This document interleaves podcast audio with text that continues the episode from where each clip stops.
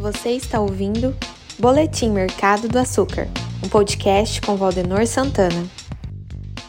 Olá, dividir com vocês o que vimos no mercado de açúcar nesses dias e também não deixar de tecer a nossa previsão para os próximos dias ou um pouquinho mais à frente.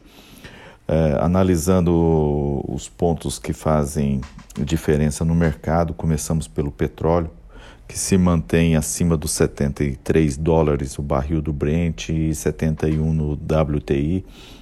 Isso mostra uma demanda pelo petróleo, principalmente com a retomada da economia, seja americana, eh, seja europeia e também no mundo, com o avanço da vacinação.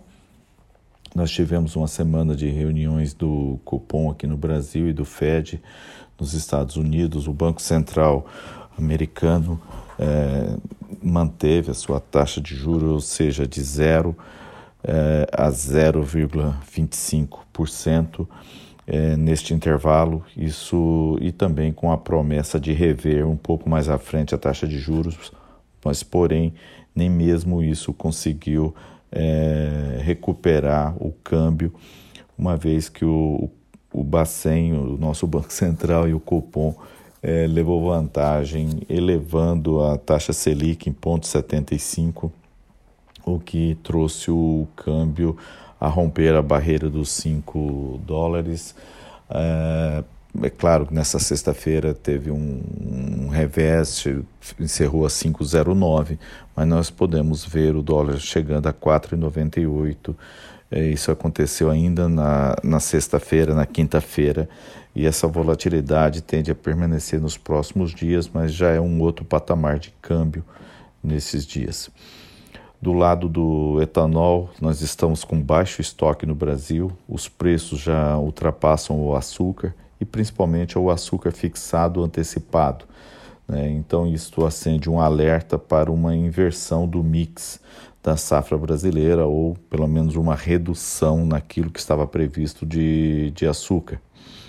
Do lado do clima, devemos considerar que deu uma amenizada nessa última quinzena, mas até setembro a previsão é, é de seca e isso faz também a gente ficar antenado o quanto nós teremos de produto aqui dentro do Brasil nessa safra.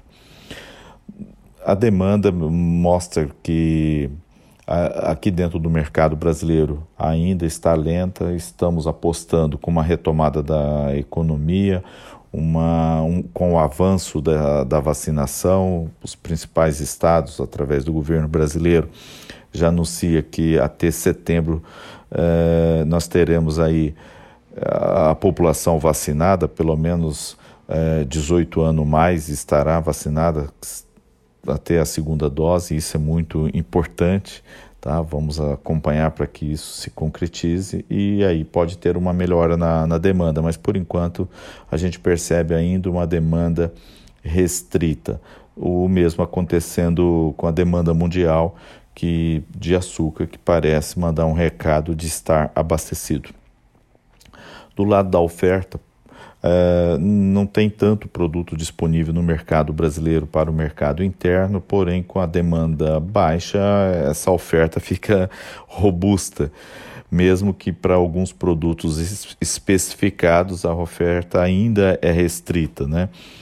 Porém, a gente deve ficar muito atento com relação à oferta uh, no tocante a clima e etanol para os próximos dias, porque não sabemos o quanto, ainda é incerto o quanto iremos produzir de açúcar nesta safra. E este é o grande fator para um revés de tendências. Como cenário de preços e daqui para frente, para não deixar de, de opinar, nós podemos dizer que os preços já se encontram na casa de R$ reais a saca com 7% de CMS, a Exalc que fechou a semana em 115,37, uma média de 116,97. É, esse patamar deve recuar em direção aos R$ reais, claro, numa escala não tão rápida, mas a gente vai ver. É, como indicação, a gente percebe que aqueles clientes que buscam comprar no período de safra e no menor preço para usar o açúcar mais à frente, a nossa recomendação é que não deixe para buscar o menor piso, porque está difícil de encontrar. Ele deu uma boa oportunidade de compra, então a gente aconselha para ir formando estoques e encontrando uma compra média de preços para aquele que busca comprar e que usa o açúcar regularmente ao longo dos 12 meses, a recomendação é, é sim ainda ir comprando da mão para a boca, porque podemos ter nos próximos dias ainda preços melhores. É, o mesmo acontecendo para o mercado de varejo, que começa daqui para frente a aparecer algumas oportunidades melhores até que venha um cenário afirmando essa mudança de mix e uma redução da safra brasileira e que isso deve vir através dos anúncios da Única, que acontece quinzenalmente. Então, vamos ficar muito atento ao que ela divulga, seja de cenário de produção, cenário de clima e essa inversão de mix.